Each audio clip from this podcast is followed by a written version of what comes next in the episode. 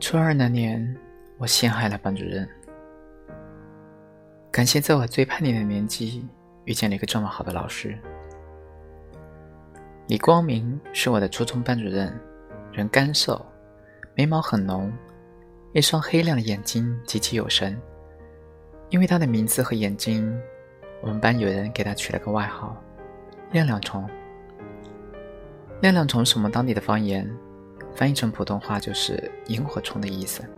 不过我们倒也没有真的把李光明比喻成萤火虫，毕竟萤火虫太过于浪漫美好了。李光明显然没有达到这个标准，我们只不过觉得这个称呼对他合适罢了。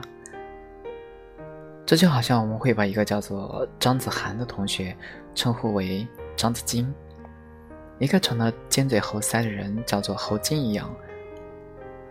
亮亮虫和张子金与猴金本上形成并没有什么差别。每到一个新的地方，我都特别会伪装自己，因为彼此都不认识，不知晓对方的过去，所以可以尽情的表演。我最喜欢的是扮演成一个乖乖听课的好学生。亮亮虫的每节课我都很会捧场，他讲题的时候会停顿一下。然后这个时候，我就会不失时机的接上一句，亮亮虫就会点点头，继续讲下去。从他满脸的微笑可以看出来，我这套对他很是受用。每当他讲到关键处，总会扫视全班一眼。这个时候，我则会配合出一双听得极其认真的眼神，凝视着黑板，然后若有所思的点点头。让亮亮虫以为我听得很是认真，很捧他的场，而我本身又是最温润的圆脸，一张人畜无害的好学生脸庞，这更是给我的表演加了不少分。这种状态大概持续了快一个月，终于月考了。不出所料，我的分并没有亮亮虫想象的那么高。在紧张的家长会结束后。我看见我妈跟亮亮虫在一起谈了很久。后来回家，我问亮亮虫对他说了些什么。我妈说，亮亮虫连着叹了好几声气，他觉得他对我的期望值太高了，导致最后看到我的成绩的时候才那么失望。他最开始觉得自己遇到了一个好苗子，没想到最后竟成了这样。我妈说：“孩子。”你可要好好努力啊！你们李老师挺看好你的。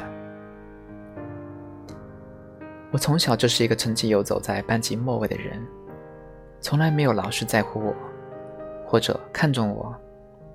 我万万都没有想到，被我嘴中叫做“亮亮虫”的他，竟然这般看得起我。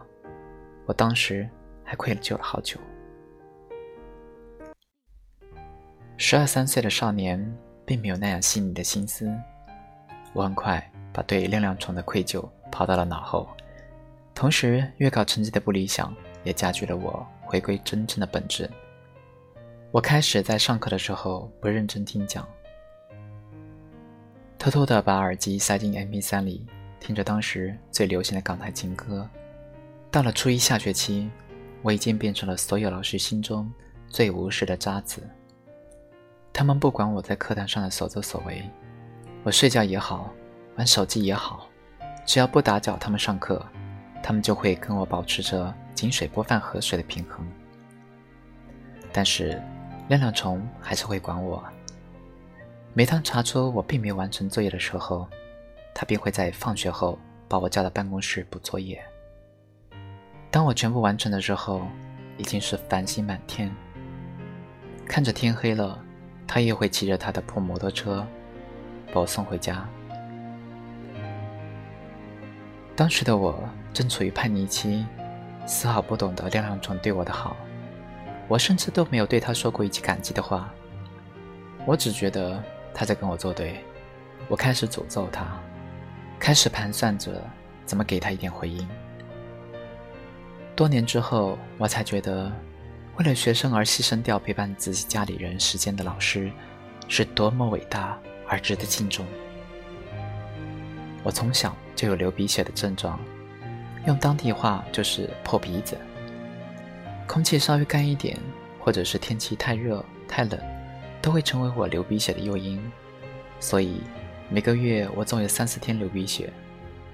我的身上则随时带着卫生纸，同学们会在底下戏称我为“大姨夫又来了”，因为长期流鼻血的关系，我总是脸色苍白。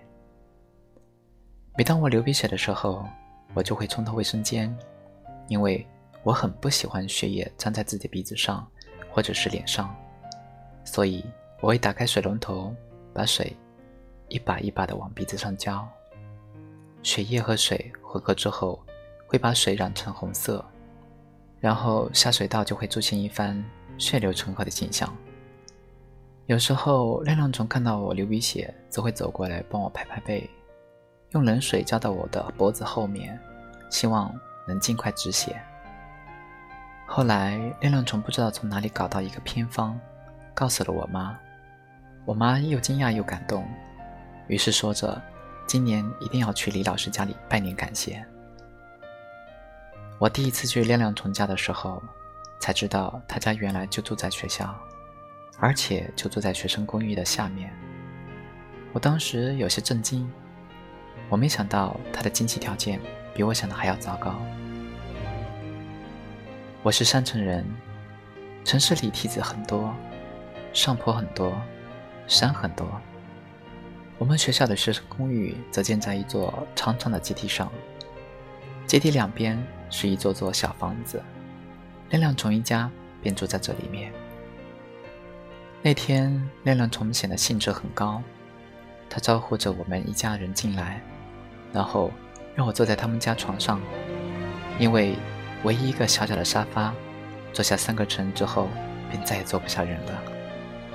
亮亮虫家是一个小小的单间，大约三四十平米，最里面是厕所。靠着墙放了一张床，天花板上拉了一根绳子，挂了一张布把床挡了起来。外面则是沙发、电脑、打印机什么的。一个房间内连一个电视都没有，厨房则是在阳台上。父母当时压根儿也没有想到亮亮虫家里这么小，顿时觉得很不礼貌。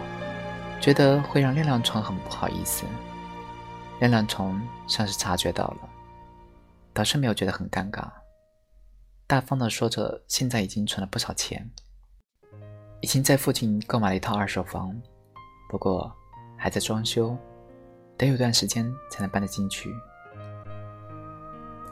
亮亮虫有一个儿子，六岁，已经读一年级了，见到我们很懂事的给我们倒了茶。我妈连连夸他懂事，走的时候，我妈悄悄给他塞了一个红包，让他买点好吃的。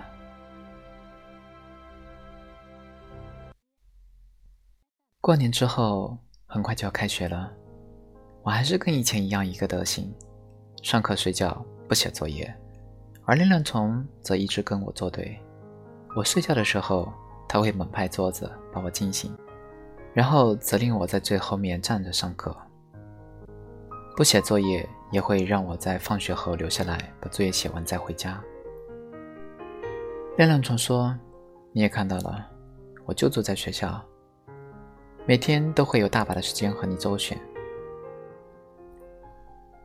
我气愤的快要爆炸，但是却无可奈何，并且亮亮虫的做法得到了我父母的大力支持。我对亮亮虫的恨意越来越深。这种恨意终于在一个上午爆发了。那天凌晨，我偷偷跑出去上网，然后天快亮的时候才回家，一晚上没有睡觉。第二天一进教室就开始呼呼大睡。亮亮虫则把我拎到了办公室，让我好好反思。我也不知道当时自己为什么那么气愤，竟然跟他对着干了起来，大吼一声，便挣扎着执意要离开办公室。但是被亮亮虫挡在了门口，他很是气愤，抬起手来准备给我一耳光，但是最后还是停了下来。他用那双长满茧子的手捏住我的脸，看着我的眼睛，问我为什么这样子不听话。我能感受到亮亮虫真的生气了，他的声音在颤抖。很凑巧的是，那段时间我正流着鼻血，经过他这么一刺激，鲜血从我的鼻孔里流了出来，一滴滴的溅落在地上。亮亮虫见我这样，一下子便没有脾气，招呼我让我去洗手间清洗了一下。当时办公室就我们两个人，没有看见我们到底发生了什么事。看着滴落在手上以及地上的斑斑血迹。我突然生出了一个罪恶的想法。我很早之前就要想着报复亮亮虫，这次是我报复他最好的机会。于是我鬼使神差的来到了校长办公室，声泪俱下的告诉校长，亮亮虫打了我。校长看着我满脸的血迹与恰到好处的可怜表情，气愤不已，立即通知了年级主任。很快，亮亮虫被停课。我的父母被通知来到了学校。我父母倒是很清楚我的情况，坚信亮亮虫不会打我，于是向学校求情，说我本身就有流鼻血的毛病，希望学校网开一面。但是当时的固执的我却一口咬定就是他打了我。我至今忘不了亮亮虫的眼神，那是一双无奈又委屈的眼神。原先的有神的眼睛变得灰蒙蒙的一片，原先挺立的身躯变得微微佝偻。他低下头去，不再看我。我想，他应该很失望。放学回家后，我度过了一个很艰难的晚上。我的老师亮亮虫对我很失望，我的父母对我很失望，就连我自己也突然对自己很失望。亮亮虫管我全是对我好，我怎么能这样对他呢？那一个晚上，我都在接受良心的谴责，我怎么变成这种人？后来，学校扣了亮亮虫半年的奖金，而他也被停止了一个星期接受反省。那个星期，我过得很轻松，我逃课、不写作业都没人管了，我也没有看到亮亮虫。我时常一大早就出门，然后进网吧上一个小时网之后，再飞奔到学校。但是有一天早上，我碰到了亮亮虫，他正带着一摞书走进教室。他也看到了我，我顿时紧张起来，不敢看他的脸。我知道，自从发生了那件事情之后，我再也没有脸见他。当我准备快速的走过去的时候，他就开口了。怎么迟到了？他的声音听不出感情来。我顿时不知道怎么开口，于是就撒了个谎说路上堵车了，准备敷衍过去后赶快离开。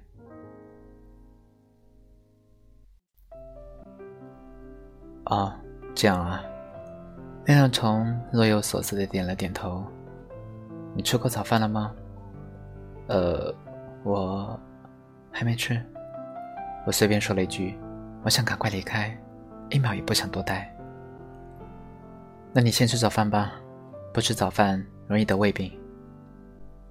我被镇住了，我完全不知道亮亮虫会对我说这种话，尤其是在我污蔑了他之后，我突然流出了眼泪来。